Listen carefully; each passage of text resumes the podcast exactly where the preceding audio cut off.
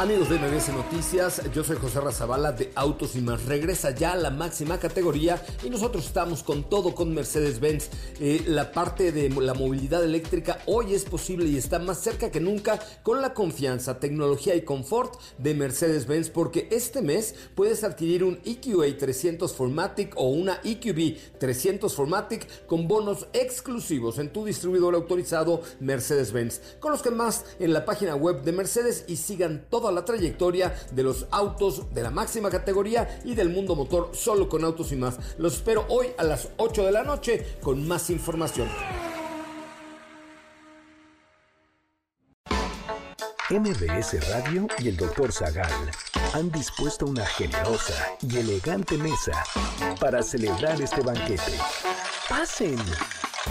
Y sean bienvenidos a degustar los manjares de este menú, especialmente seleccionado para los paladares más exigentes. Esperamos que esta experiencia cultural les deje buen sabor de boca, aquí en MBS 102.5. ¿Cuántos tipos de tamales hay?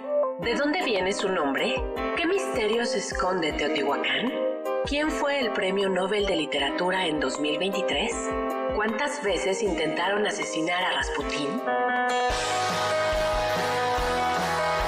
Hoy hablaremos de civilizaciones teotihuacanas, John Foss, conspiraciones rusas, la Candelaria, septología, los buenos atributos de Rasputín, tamales oaxaqueños y más en los entremeses del banquete del Dr. Zagal.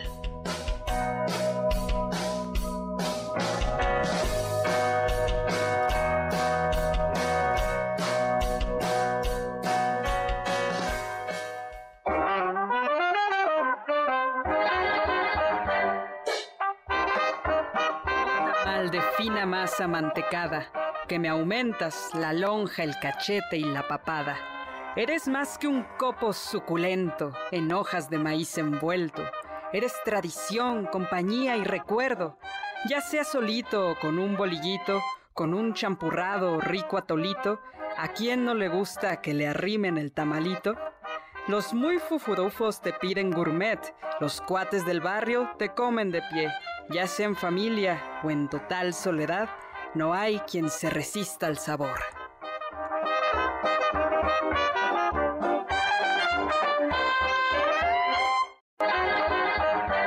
Hola amigos y amigas, ¿qué tal? ¿Cómo están? Yo soy Héctor Zagal y estoy encantado, feliz de estar con ustedes. Hoy sábado 31, miércoles, miércoles 31 de enero, son las 10. Se ve que son las 10. Son las 10 de, la, noche. Aquí en la Ciudad de México, Tenochtitlan, Colore, Colonia Anzures, transmitiendo en MBC 102.5 para todo el mundo mundial y para toda el, para todo el sistema solar nos, nos acompaña con esa voz elegante, distinguida, melodiosa. Carla Aguilar, que ha leído la Oda al Tamal de Yaoli Palma. Bienvenida. Iba a decir bienvenida, Yaoli. Bienvenida, Carla. Es que sí, hoy sí tuvo un día largo. doctor? Oye, qué, eh, qué, bonito. Esta son la, es la poesía que más me gusta. Ah, por supuesto, la que alude al estómago. Ay, sí, hay que comer.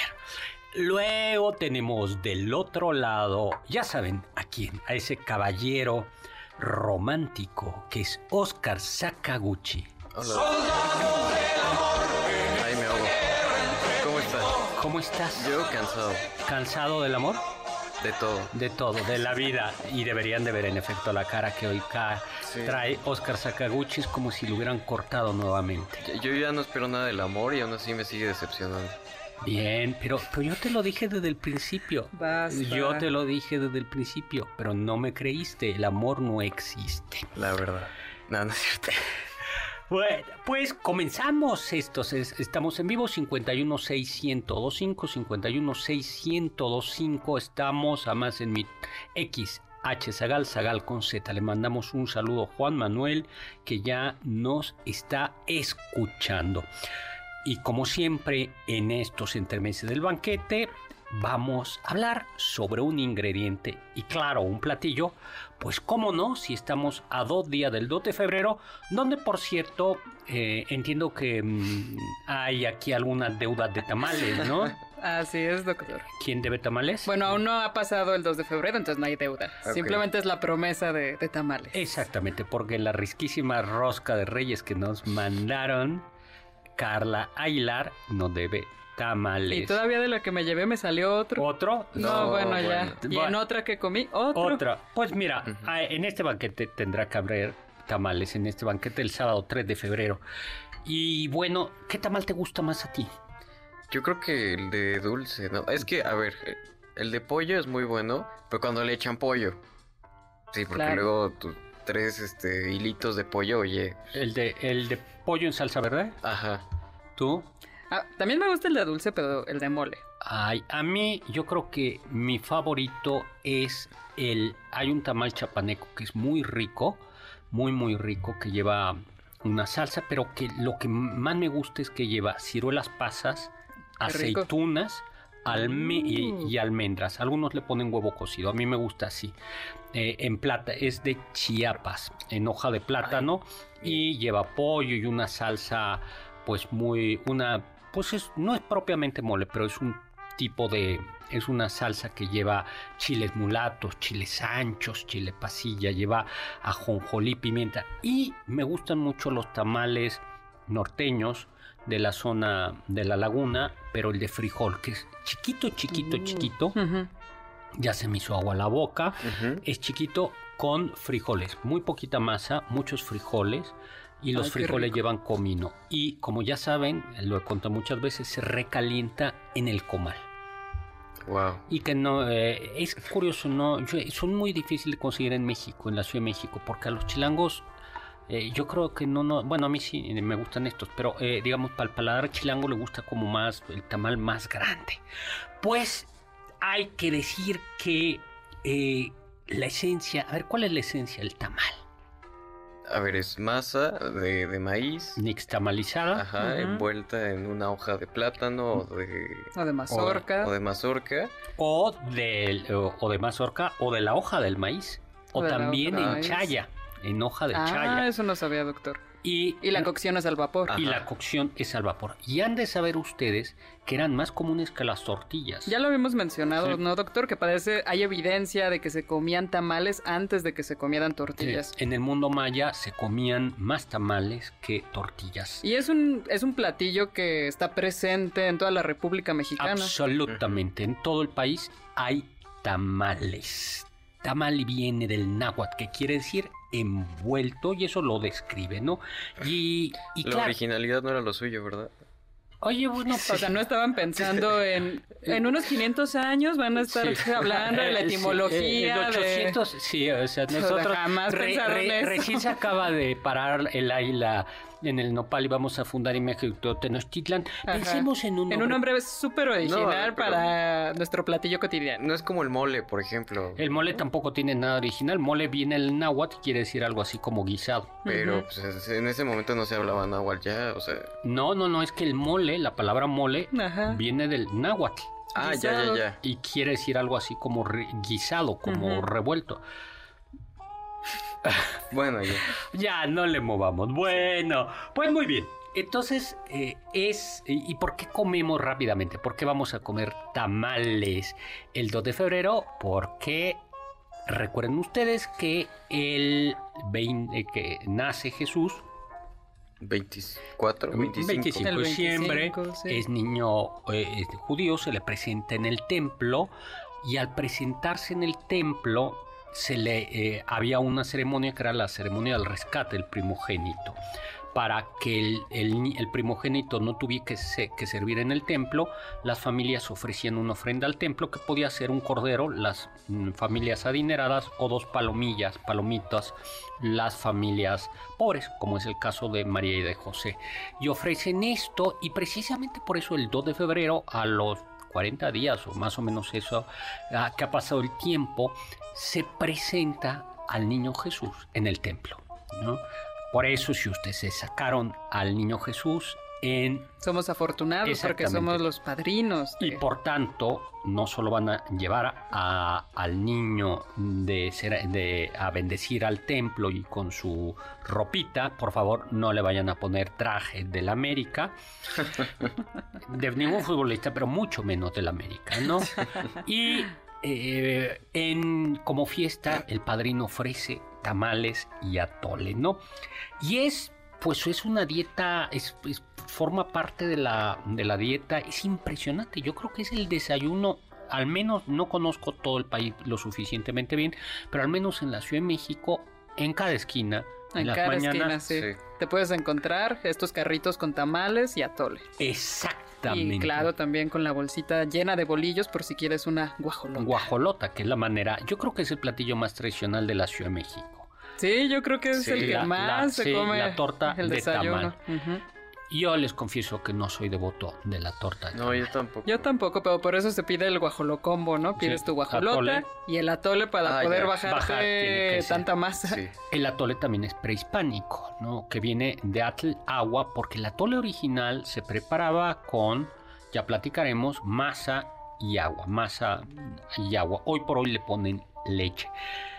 Eh, bueno, este platillo llega también a Centroamérica y también hay zonas de en Colombia se toma algún tipo, se come algún tipo de, tamal y en Venezuela también, pero la verdad es que creo que nuestros tamales son extraordinarios.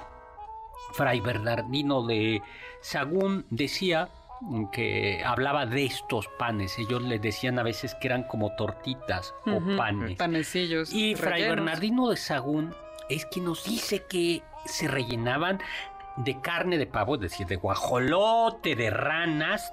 ¿A ti te gustaría uno, un, un tamal de ranas? De anquita de rana. No sé, yo creo que lo catalogaría igual que la guajolota. ¿No? Bueno, de ajolote, hoy por favor ah, no, vayan a pedir de, de ajolote porque los ajolotes están en peligro de extinción. De conejo, de pescado. de pescado, no. De, de, de pescado. Yo sí he comido uno de pescado. Yo también. Están ricos. Sí. Y además eh, de flamencos, eso dice Fray Bernardino Sagún. Eh, de garza, bueno, de cualquier animal, ¿no? Calabaza, frijoles. bueno, es que, no le puedes poner eh, al tamal. Bueno, hay aquí en la Ciudad de México un lugar donde hay dos tamales especiales: el tamal de gansito Ay, es Yo ya lo probé. Eh, que sí, es un gansito. Es que es como la, la, torta de tamal, ¿no? Es como masa con masa con masa. Uno de Carlos V. Ese todavía tiene. Mm, ok. tamal, ¿no? De Carlos V. Y eh, bueno, pues hay todo tipo, mm, todo tipo de, mm, de tamales. Se estima que en México hay por lo menos 500 recetas de tamales. ¿no? ¡Wow! Ahora hay una enorme variedad. Yo les dije en el TikTok que a mí el que más me gusta, que es una zona Michoacán del Estado de México, los tamales canarios, que llevan harina de maíz, pero llevan, digo, masa de maíz, pero también un poquito de harina de arroz. Y son muy... eso hace que sea como muy más ligero que los otros tamales. Son de un, sabor muy, muy, muy, muy delicado. No hay. Sí, son muy ricos. Y se pueden eso como, como rellenar de todo. Hay tamales pequeñitos, como estos, los hacía mi abuela. Los norteños, que decía. Ella decía que el tamaño era un pulgar. Oh, o sea, sí son muy chiquitos. Ah, o sea, chiquitos. Un pulgar, sí. Y decía, lo más que deben de llevar de masa es un pulgar. Son oh. muy pequeñitos, ah. muy, muy, muy. ¿Y acompañan algún otro platillo, doctor? No, se comen en la merienda o en el desayuno. Lo, mm, hay unos de cabeza de, de cabeza de cerdo, rojos, verdes, con pollo, los de frijoles que son exquisitos y los dulces que son muy buenos porque llevan eh, un poco de anís y llevan coco rallado. Ay, mi ex suegra hacía unos tamales de, carne de puerco con salsa roja. Es lo único que le extraño, pero. ¿Te das cuenta de lo que acabas de decir? ¿Qué? ¿Qué no, nada. Bueno, está bien. Samal, y le estoy tirando elogios todavía, que le quedaban bien buenos sus tamales a la señora. O, sea, sí, pero ese elogio viene con pedrada. Eh, pues, Dijiste es. lo único. Tamales grandes, el zacahuil de la Huasteca Potosina. ¿No? Que es un tamal pues, Y se hace en horno de tierra, ¿no, doctor? Sí, así es. Los tamales yucatecos, hay unos tamales, uy, deliciosos, ¿no? Las corundas de Michoacán. Sí, las corundas. Le que llevan una salsa y crema, ¿no, doctor? Sí, la corunda de Michoacán está hecha con la hoja de... Son triangulares, aunque pueda haber de otras formas, delgados, y no llevan relleno. No llevan relleno. Al estar hechos con la hoja del maíz, eh, la textura es mucho más apelmazada, no apelmazada, sino menos esponjosa. ¿Más compacta? Sí, más compacta y se comen, eh, a mí me gusta comerlos, bueno, y lo comen con un guisadito de, de costillas con salsa roja y le pones crema y queso. Uy, y también hay otra manera que es de comerlo, que es en un caldo que se llama churipo, es un caldo de res. ¿Churipo? Churipo, de res, y ahí le, agregan el tamal, una corunda. Oh, eso no lo sabía, doctor. ¿Los oaxaqueños sí les gusta? Me encantan. ¿A ti no? Creo que nunca he comido un tamal oaxaqueño. Ajá, justo, son los que anuncian siempre y los que nadie pide. Bueno, si se venden, si hay... Sí, si los anuncian yo creo que es porque los Bueno, los que nadie pide dentro de mi círculo social. Ay, sí. Todos son chilangos, ¿no? Eh, pues sí. No, en mi casa justo yo creo que los favoritos son los los tamales oaxaqueños. Eh, ¿Y qué es lo que distingue a los tamales oaxaqueños, doctor? Eh, bueno, lo que distingue esa zona, digamos, es la hoja de plátano. Es la, la, hoja de plátano y los rellenos, porque claro, no es lo mismo un tamal de mole chilango de salsa chilanga un tamal de mole oaxaqueño. O sea, pero un tamal oaxaqueño es más chilango que oaxaqueño. No, lo que estoy diciendo es que no es lo mismo el relleno de los tamales chilangos o sea, la salsa que las salsas oaxaqueñas. Ya. Eso es a lo que me referí. O sea, no es lo mismo un tamal de mole de la Ciudad de México que un tamal de mole oaxaqueño. No. Pues. Los tamales bobos, ¿saben cuáles son? No, ¿cuáles son esos? Son tamales que no llevan, son tamales que se toman en la zona de Puebla Tlaxcala y que son tamales muy sencillos. Algunos no llevan ningún relleno, otros llevan simplemente frijoles y es bien bonito. Cuando te sirven mole, eh, sobre todo ya en la zona hacia Tlaxcala, te sirven un plato de mole y te dan a escoger o tortillas o tamales. Y entonces usas tamales y el tamal lo quitas y lo comes. ¡Oh, qué rico! Esos son, son algunas de las, de las cosas, ¿no? Luego siempre se me olvida, ah, bueno, están los uchepos. Eh, los uchepos son tamales también de, de Michoacán, hechos de elote tierno. Y son chiquitos, algunos son dulzones, ¿no? Son, son muy, eh, muy, muy ricos, muy, muy, muy sabrosos, ¿no? Eh, luego em, están en Yucatán los tamal, los vaporcitos que están hechos eh, con pavo, con pavo o con cerdo, envueltos en hoja de plátano y lógicamente cocidos al vapor. Luego eh, están los tamales colados que llevan, uy, eh, yucatecos también una salsa de tomate. Y hay uno maravilloso, que es el tamales con expelón. Así, oh, ¿Qué es eso, doctor? Es, eh, el expelón es un tipo de frijol, es un frijol yucateco, muy, muy parecido. y bueno, son deliciosos. Y que pueden llevar algunos un guisado como tipo cochinita pibil. Uy. Luego están también los, bueno, los tamales de chipilín de la zona Yucate, de, hay en Yucatán, en Chiapas, en Tabasco. ¿Y es que lleva? Chipilín. ¿Qué, qué, es el chipilín? y, híjoles, no digas eso porque te equivocaste de sexenio. El chipilín es la hierba del sexenio. Lo han servido en Palacio Nacional los tamales del chipilín. El chipilín es una hierba muy aromática de la zona. Que nada más como el presidente, me imagino. No, eh, eh, ¿cómo dices eso? O sea, a ver, si pues, no. mi vida había escuchado chipilín. Porque eres chilango. Exactamente, somos centralistas, chilangos y pensamos que estamos descubriendo todo. No, el, el, chipilín se come, es una hierba que se come mucho en Guatemala, se come en Guatemala, Tabasco, Chiapas, una parte de un pedacito de Veracruz, este, Campeche. tamales de, de peje lagarto. Sí, por supuesto.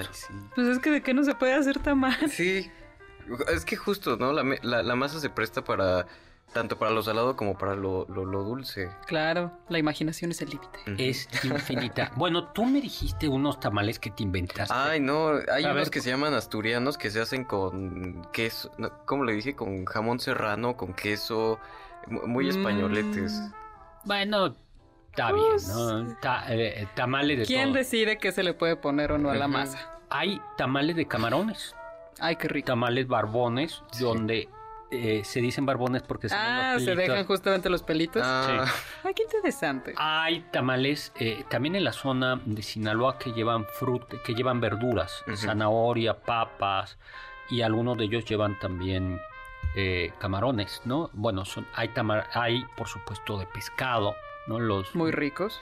muy muy muy ricos, ¿no? Ahora, ¿cómo se debe comer un tamal? Este, solo se acompaña o qué? Pues es que como habíamos dicho, ¿no? O sea, parece que hay unos especiales para poner en una sopa, de acompañamiento de otro platillo, las tortas, que pues cada quien que decida lo que le pone a su bolillo, porque que- también hay gente que pide guajolota de tamal de dulce. Sí. depende del, del ingrediente, ¿no? Así como depende, de las sí, y de la depende eh, del y son de, de zona, ¿no?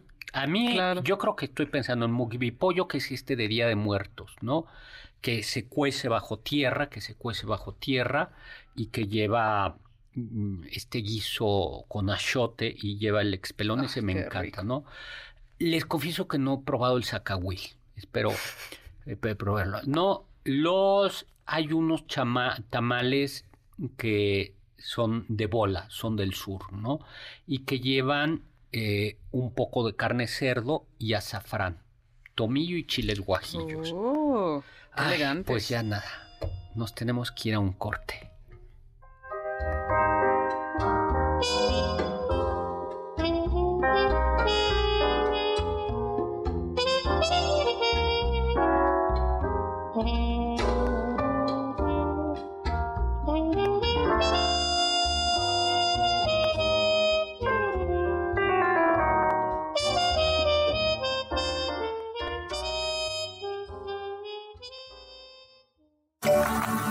Diccionario del doctor Zagal.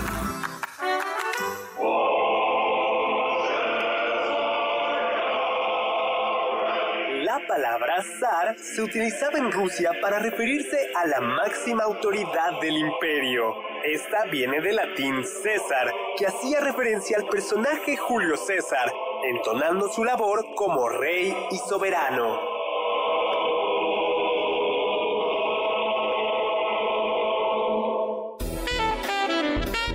Te pierdas ninguno de nuestros menús y sigue el banquete del Dr. Zagal a través de las redes del 102.5. En Twitter, arroba mbs 102-5.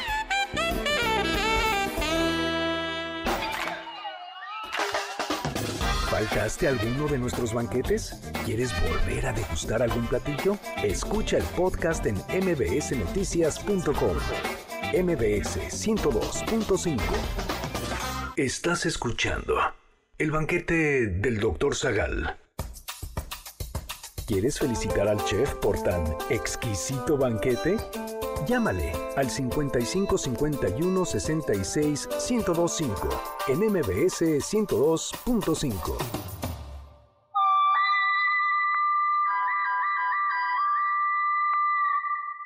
Hola, hola, estamos de regreso. Soy Héctor Zagal, estamos aquí como todos los miércoles a las 10 de la noche, pero recuerden también los sábados a las 5 de la tarde y los domingos en En su tinta, acompañado de Carla Aguilar, de Oscar Sakaguchi, pero sobre todo acompañados de todos ustedes. Recuerden que la estructura del programa los miércoles es un platillo, un lugar, un personaje y finalmente un libro. Y hoy estamos viajando hacia Teotihuacán. Así o es, doctor. Pero antes de continuar, muchísimos saludos a todos los que nos están viendo por el Facebook Live, en la página de Facebook, doctor Zagal, y también muchos saludos a Sofía Segovia, saludos hasta la colonia Martín Carrera, que nos desea que tengamos una gran noche, que regresemos con cuidado a casa. Ay, muchas gracias. Gracias. Y que qué rico el tema de tamales. Y Raúl González nos dice saludos, doctor, a sus compañeros, al soldado del amor, que sí se escucha dolido. Y dice que en Florida Gracias. se sirven tamales de lagarto. No, bueno, ya. Pues es que el tamal es, es como la... Pues ya hemos llegado a unos Sí. extremos de No, gente por- que Ay, ¿por qué? hace Pues- tamales de personas. Bueno, eso sí No, está- bueno, a ver, eso es un Ay, crimen. eh, esa era la, la leyenda popular. Sí, ¿no? De, Eso y los tacos de su había- perro. eh, no, Sí, pero que eso me sí acuerdo pasa. cuando yo estaba chiquito, eh, este periódico, La Alarma, Claro. hizo tamales de bebé y entonces todos se... Ay, Y que decían, es que encontramos una uña en un... Ay, No, en asco. un- y no, señora, yo creo que no fue por una uña de bebé, sino por la uña que Era me dio más asco del tamalero, No, de la tamalera. No, terrible. Ay, yo te confieso que prefiero que lleven poca carne porque a veces me da desconfianza la carne. Es decir, cual- salvo que conozca bien el tamal, tamal. No de que vaya, te- pero, o sea, la carne es frágil. Eh, se puede- Sí, claro. que- yo prefiero salsitas y cosas así. O cosas más sencillas. eh, uno mismo, ¿no? Eso sí, como dicen, eso sí no te lo vengo manejando yo. Te- tiene mucho chiste, o sea, es mucha manteca. Bueno, Teotihuacán. Ay, mucha fuerza. Teotihuacán, Oye, doctor. pero tenemos pases. Ay, Ay, sí. claro, tenemos muchos Tenemos- regalos. Dos pases para Carlos Cueva y Ricardo Caballero presentando una noche más de Brindemos por ella para el 15 de marzo a las 20.30 horas en el Teatro Metropolitan. Y tenemos dos pases para la obra Consentimiento, un montaje que transmita... eh, que transita entre el drama y la comedia negra y la cita es este 20 de febrero a las 19 horas en el Teatro Esperanza Iris a quien nos llame al 51 se- no 55 51 66 1025 y nos diga cuál es su tamal favorito. Así de fácil. Y le mandamos un saludo a Sayeda que nos está escuchando desde Medio Oriente. Nos pone Muchas un pequeño gracias, video. muchísimos saludos. Y que nos recomienda la serie El último zar. Ay, sí la, sí la comentamos Sí, ya. que tiene ¿no? que ver ahora con lo que vamos a platicar. Buena serie. Bueno, pues Teotihuacán. Teotihuacán. Lo primero que hay que decir es que no sabemos cómo se llamaba Teotihuacán. Ajá. Así es. Y que el nombre de Teotihuacán se lo dieron los mexicas. Muchos siglos después de que ya había eh, dejado de existir eh, la, eh, La ciudad. la ciudad de Teotihuacán. La ciudad habitada. habitada. La ciudad donde los hombres se convierten en dioses, ¿no? Así fue bautizado por los mexicas. Tampoco sabemos que... Ya ven, este sí es un nombre original, ¿no? Que te está mal envuelto, ¿no? Eh, eh, Es que sí hay originalidad En Teotihuacán. en el mundo prehispánico. Bueno, claro que sí Pues hay en originalidad. pueblo haber originalidad, Oscar. Pues, Tantita originalidad también para la comida, pero bueno, ya. Enchilada, ¿Y tú cómo le llamas a tu sándwich original y auténticamente? Emparedado. No, emparedado. Sí. Sí, o- o sea, No voy a la alberca, voy a la piscina. Regresemos a Teotihuacán, ¿no? Pues tampoco sabemos qué idioma hablaba. No sabemos qué idioma hablaban y los eh, historiadores y arqueólogos tampoco se ponen de acuerdo a qué pueblos eh, pertenecían. Algunos han llegado a decir que podían ser otomíes, no, se, no se sabe a ciencia cierta. En su época de auge, llegó de esta, su decadencia es en el 650 después de Cristo, pero se calcula que llegó a tomar, a tener, algunos dicen 100.000 habitantes, otros historiadores y arqueólogos dicen que llegó a tener 200.000 habitantes y 25 kilómetros cuadrados, que para eh, aquella época era una época, una urbe densamente poblada. Aquí lo primero que hay que decir para quienes hayan vi- visitado Teotihuacán es que en realidad la zona arqueológica que se visita solo es la zona ceremonial.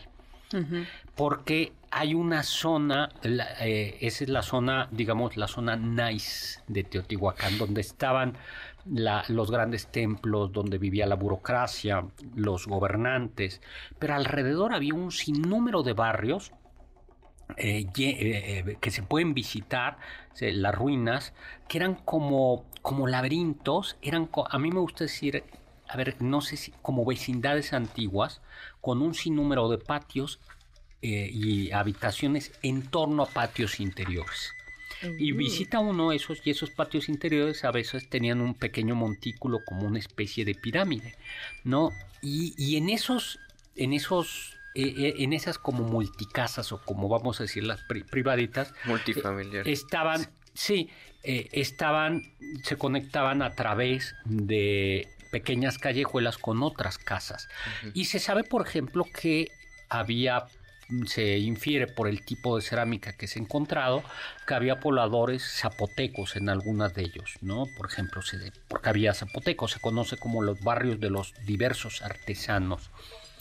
Era una ciudad que vivía, sí, de la agricultura, eh, eh, estaba a 15 kilómetros del lago de Texcoco y bañado por el río San Juan Teotihuacán. No, era San Juan, por lo que conocemos hoy el río San Juan Teotihuacán, que es un río que es de temporada y que desviaron los teotihuacanos. Eh, el cauce lo, desviaron para que corriera eh, paralelamente a la, a la gran avenida de los muertos.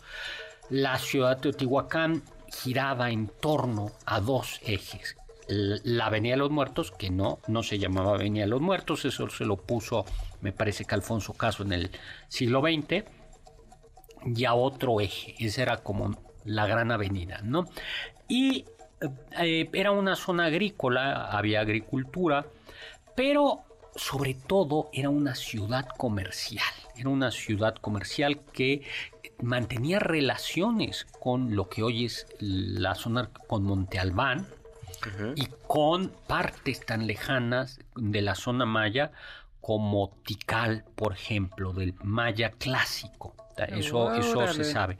No se sabe bien a bien cómo estaba gobernada, si era una familia, si era una oligarquía, una plutocracia, si era un rey, o si eran varias familias, ¿no? Que gobernaban. No lo, no lo sabemos con, no lo sabemos con exactitud. Eh, tampoco sabemos qué tan militarista era, aunque sí se cree que mm, se habla de algunas conquistas justo del mundo en el en el mundo en el mundo maya, ¿no?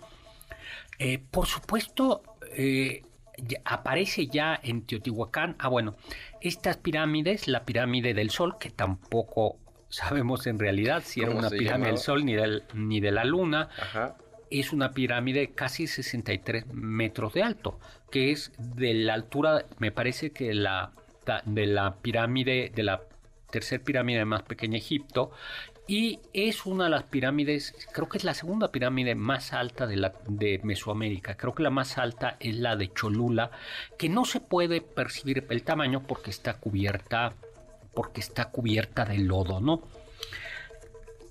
Tampoco sabemos muy a bien, bien a bien, quiénes eran sus deidades. Si sabemos, por supuesto, que ya parece Quetzalcoatl, la serpiente emplumada, eh, tradicionalmente se hablaba de Tlaloc, aunque algunos han dicho, eh, y aparece ya con las características de Tlaloc, que son estos como lentes, estas las anteojeras, ¿no? Las anteojeras, pero algunos arqueólogos han dicho no, a lo mejor no es Tlaloc, ¿no? sino, sino es eh, Zipacli, el, el dios lagarto sobre el que está construido el mundo. Bueno, se nos acabó el tiempo los invito, de verdad, vayan a Teotihuacán. Tan cerca que nos tan queda, cerca que nos queda. Y traten de visitar no solo los, los lugares em, típicos, sino visiten esos barrios de Teotihuacán y la zona de murales. Pues regresamos para hablar de un personaje siniestro.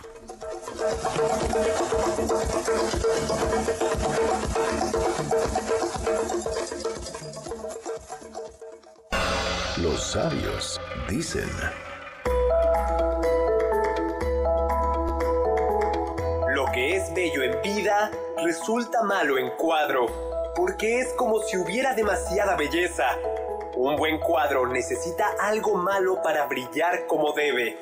Necesita oscuridad. John Fosse.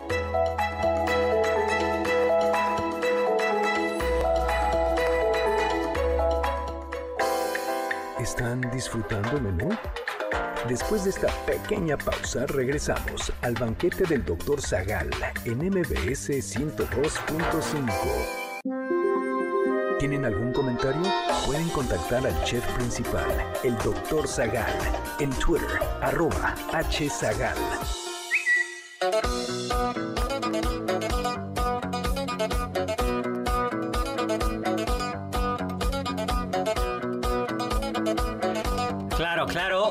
Los amigos de cierta edad, inmediatamente ya con esa musiquita, saben de quién estamos hablando. Estamos hablando de Rasputin.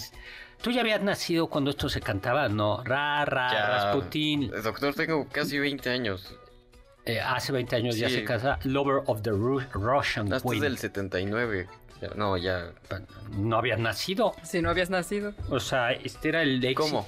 A ver, bueno, ah, sí. si salió en el 79, tú todavía no habías nacido. Cuando esto era un éxito así. No, yo entendí que si ya había nacido antes de la canción y yo, pues obviamente. Y además, el chiste era bailarla, luego bailando así como No, pero sí, ahorita se, se puso de moda por el Just Dance, ¿no?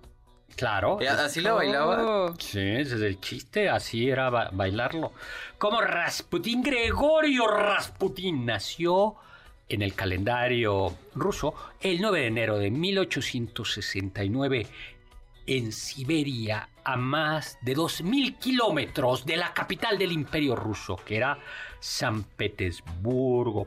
Era hijo de un campesino modesto, pero Rasputín llevó en su juventud una vida disoluta, era ladronzuelo, borracho y seguramente también mujeriego.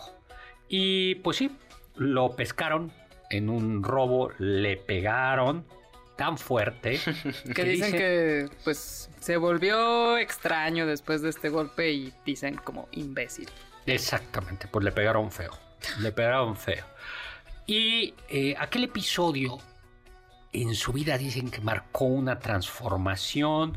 Dijo, voy por el mal camino, peregrinó a Fue porque lo sacaron, ¿no? De la comunidad le dijeron como, ¿y si mejor te vas? Sí, eh, eh, sí y si te invitamos a que y te dijo, bueno, pues peregrino al monasterio de San Nicolás, ¿no? Donde vivía un monje Macari. Así es que, era que tenía prácticas ascéticas porque mortificaba su carne con una cadena. Y era un hombre sobrio y austero y Rasputín, bueno, dijo, pues parece que se convirtió.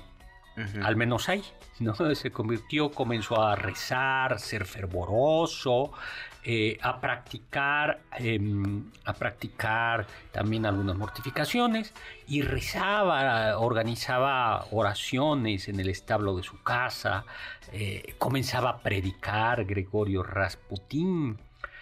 Pero, pero, pero, eh, bueno, pues Rasputín incluso comenzó a, pero dijeron aquí hay algo raro y comenzó a correr el rumor de que pertenecía a una secta extraña aunque nunca se pudo demostrar. Es que lo mujeriego nunca lo abandonó. No, pero eh, no, es que la secta decían que era que... Tenían unas creencias particulares, ¿no? Que ellos pensaban que Cristo podía reencarnar en ah. cualquier hombre. Y ese cualquier hombre podía tener relaciones con cualquier otra mujer. Ahí está, no se le fue lo mujeriego. Pues sí, pero no se demostró que fuera así. Lo que sí es cierto es que, bueno, peregrinó también, siguió mm, peregrinando y se fue em, ganando paulatinamente la buena fama o la admiración de clérigos eh, locales. Hay que decir que la iglesia rusa era una iglesia que dependía del zar, eh, era una iglesia cesaropapista. Esto quiere decir que el zar era el que ponía y quitaba patria, em, a los grandes, mm, al, se llama el santo sínodo, los grandes los que regían la, la, iglesia y de alguna manera se había burocratizado la iglesia ortodoxa. Por eso algunos lo recomendaron a la iglesia de San Petersburgo, donde llegó en un tren, además de primera clase, eh, en 1903 eh, pues con una cierta halo de fama y ahí eh, pues conoció a otro clérigo, un archimandrita, que es un cargo de la iglesia ortodoxa. Que era quien confesaba a los ares. Exactamente. Y este confesor o director espiritual de los ares quedó gratamente impresionado y lo introdujo además con eh, otra, con miembros de la familia imperial. Bueno, eran eh, de la familia real búlgara, me parece. que estaban casados? ¿Búlgara o de Montenegro? Pues, no me acuerdo. Le presentó a las duquesas. Eh, Militza y Anastasia de Montenegro. de Montenegro, ¿no? Eh, estaban casadas con grandes duques de Rusia. Con dos miembros de la familia romana. De la familia imperial, exactamente.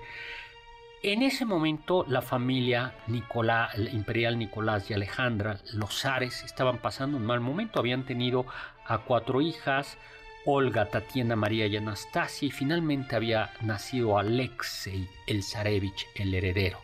Pero cuando nació el heredero, a la hora de cortarle el ombligo, el bebé sangró durante dos días. Y eso anunció, fue el indicio de que tenía la temible enfermedad porque la Alejandra exactamente era nieta de la reina Victoria.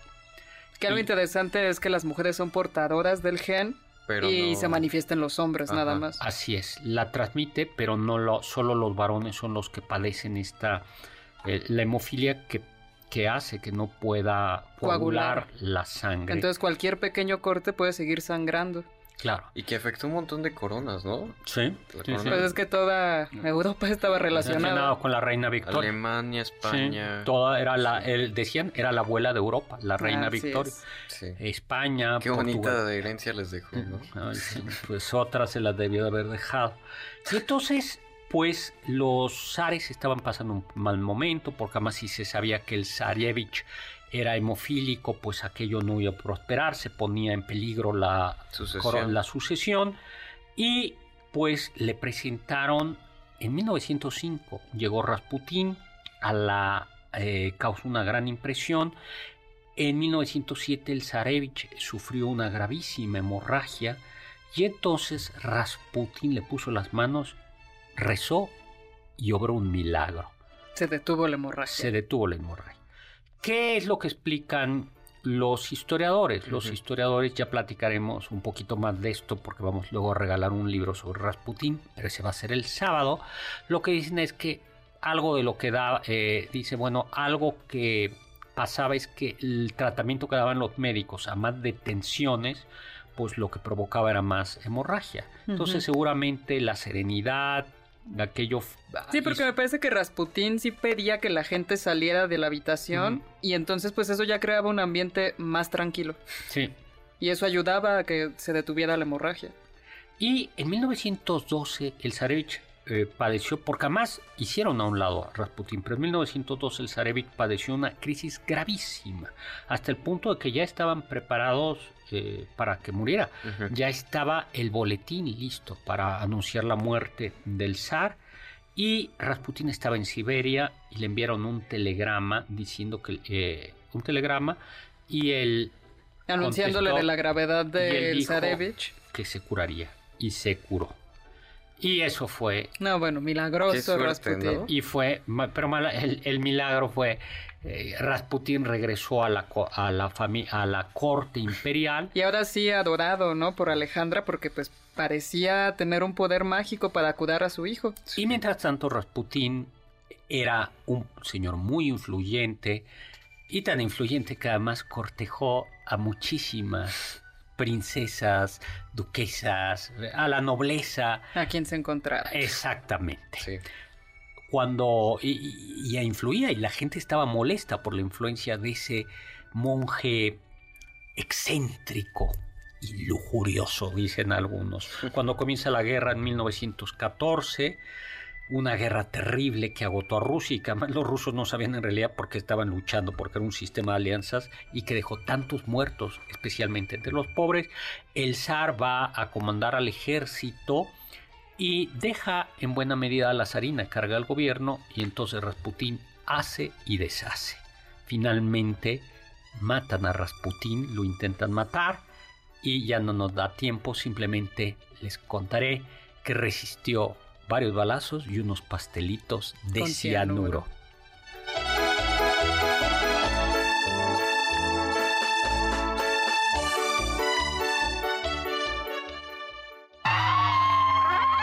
Escuché que...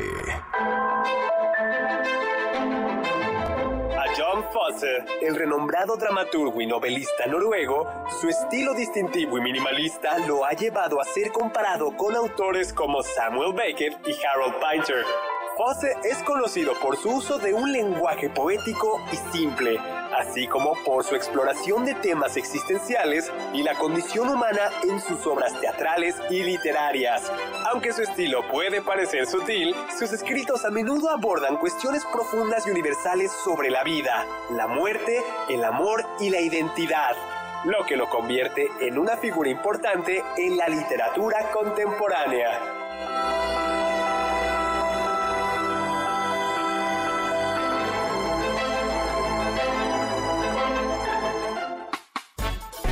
Contacto con nosotros en nuestra página de Facebook, Doctor Zagal. Ya volvemos a este banquete después de un ligero entremés comercial. ¿Listos para el siguiente platillo? Quédate con nosotros. Aún hay mucho por picar y la promesa sabrosa, el postre. Hay quien dice que...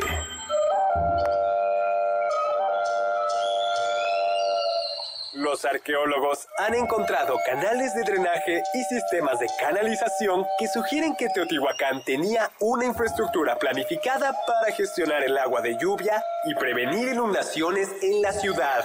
Este tipo de ingeniería hidráulica era bastante avanzado para su época y demuestra la habilidad y el conocimiento técnico de los habitantes de Teotihuacán en la gestión de recursos y la construcción de su ciudad.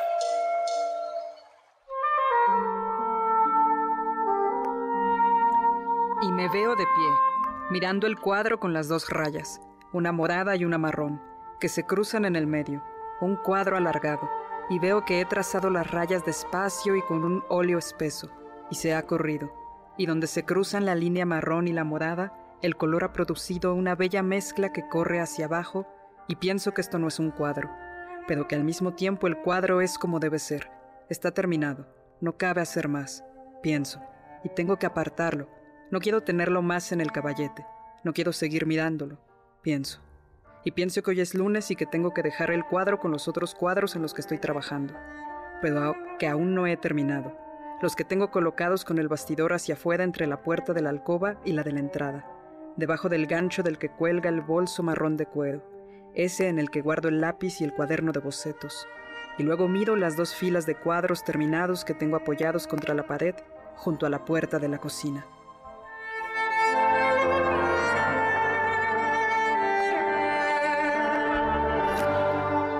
Hemos comenzado con esta bellísima lectura, eh, el primer párrafo del libro Septología de John Fosse, Premio Nobel de Literatura 2023, que está publicado este libro por Seix Barral.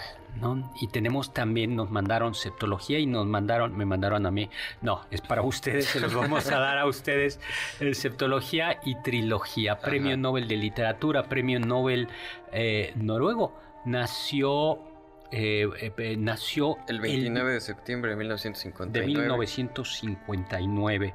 Es un personaje, bueno, es converso al catolicismo. ya contaremos ahora un poco por qué esto es importante. Él tenía, por lo visto, algún problema de adicciones y la conversión al catolicismo lo hizo cambiar. Eh, conoce o se acercó al Meister Eckhart, eh, este, mm. este místico ah, em, de la Edad Media, filósofo y teólogo. Y Septología es una novela que habla de un pintor. Bueno, hay muchas novelas que él tiene que hablan de pintores y Septología, eh, a ver, él es dramaturgo desde antes y también se le reconoce su trabajo en el teatro.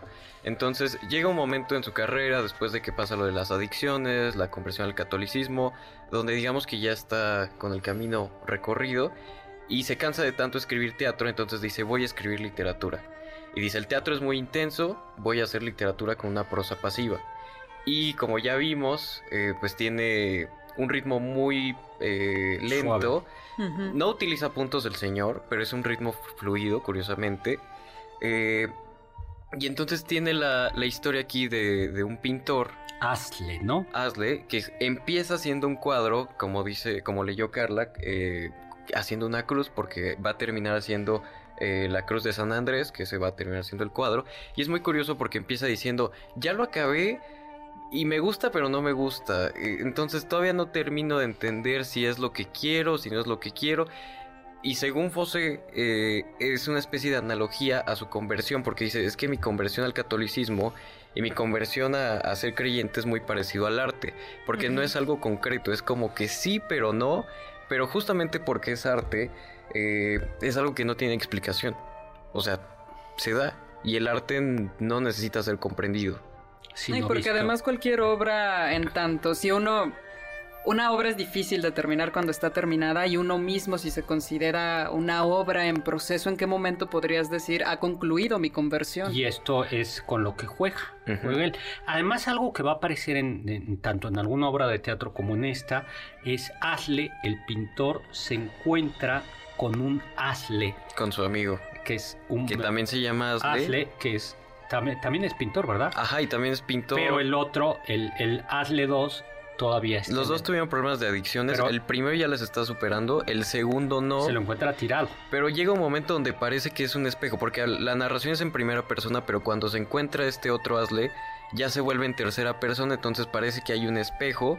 Y como el tema es el mismo y es el tema de las adicciones, es como si Fosé se estuviera retratando a sí mismo, este, pero con esta lógica rara de un personaje con otro personaje. Y todo es muy de, de la conciencia, es Pienso, pienso, pienso, pienso en su punto.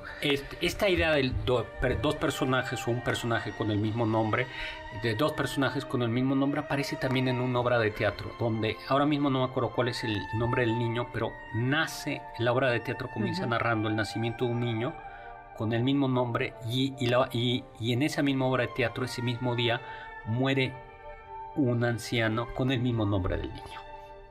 ¿Como si reencarnara? Eh, eh, justo Puede ser una interpretación. es como la eh, esa es la, la, interpretación. O sea, estos nombres dobles.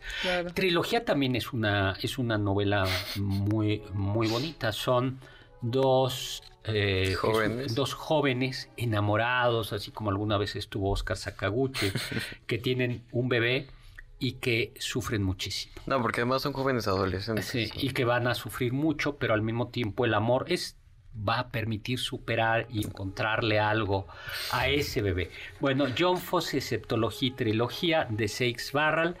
Y ya no nos dio tiempo de regalarlos, pero el sábado les hablamos un poquito más y les vamos a regalar estos libros. Muchísimas gracias, Carla, gracias, Oscar. Gracias, doctor. Y gracias sobre todos ustedes por habernos escuchado. Nos escuchamos el sábado próximo a las 5 de la tarde.